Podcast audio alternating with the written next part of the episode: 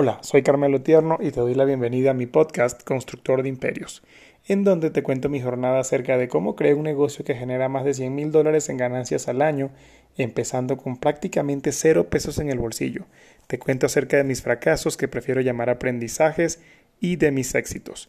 En esta ocasión hablaremos de la visualización para alcanzar lo que nos proponemos alcanzar. Todo lo creado fue antes pensado. Todo lo que vemos, tocamos y sentimos fue creado en la cabeza de alguien antes de ser plasmado en este plano físico. La casa donde vivimos, el auto en el que nos trasladamos, la silla en la que nos sentamos, el platillo que degustamos, absolutamente todo. Sin embargo, muchas veces al dar por sentado las cosas, no nos paramos ni un segundo a reflexionar sobre ello. Eh, lo más importante no es conocer el trasfondo de todo lo que vemos, ya que no nos alcanzaría la vida, pero lo que sí importa es comprender que nosotros también tenemos ese poder creador y es necesario creérnoslo y abrazar ese don innato que como seres humanos poseemos. Pero como todo lo bueno de nuestra vida requiere práctica constante para alcanzar la maestría en este aspecto. No por nada, Henry Ford decía, tanto si piensas que puedes como si piensas que no, de cualquier forma estás en lo cierto. Steve Jobs utilizaba un término que era la capacidad innata de transformar la realidad. Hace un tiempo veía un video en el que hacían un estudio a tres grupos de personas distintas que nunca habían disparado un arma. El primer grupo se llevó a un sitio donde no hacían nada diferente a sus actividades habituales. El segundo grupo se llevó a un campo de tiro y se les pidió que simularan realizar disparos al blanco sin entregarles un arma. Y el último grupo se le entregó un arma y realizaron disparos en el campo de tiro.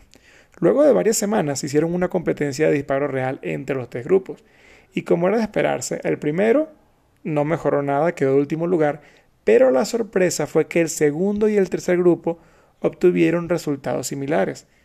Ahora te preguntas, ¿cómo es esto posible? Con esto podemos percatarnos de la importancia de la visualización para lograr nuestras metas. Volviendo a la ley de Pareto de la que hemos hablado anteriormente, el 80% de los resultados que obtendremos en nuestros proyectos dependerán de la forma como visualizamos esto. Dicho esto, quiero invitarte a que cada vez que inicies una nueva actividad, lo primero que hagas sea verte ya con ese objetivo logrado. Imagínate en uno, tres o cinco años, dependiendo del plazo de tiempo del proyecto que hayas colocado y vete a ti mismo siendo la persona que quieres llegar a ser. En esa visualización, ¿dónde te encuentras?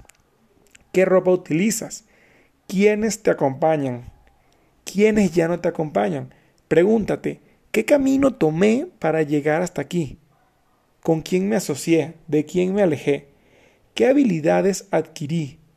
¿Qué hábitos tuve que cambiar?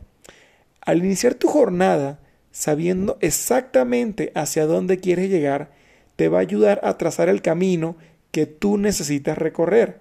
Si no logras ver esa meta que quieres alcanzar de una forma clara, precisa y tangible, el camino se va a hacer mucho más cuesta arriba.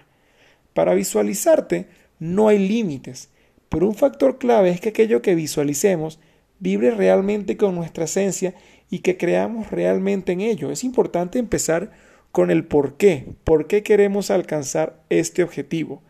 ¿Esto es algo que yo realmente deseo o simplemente es una necesidad del ego desmedido? O sea, ¿qué harías con 10 mil millones de dólares que no harías con mil, por ejemplo, o que no harías con 100?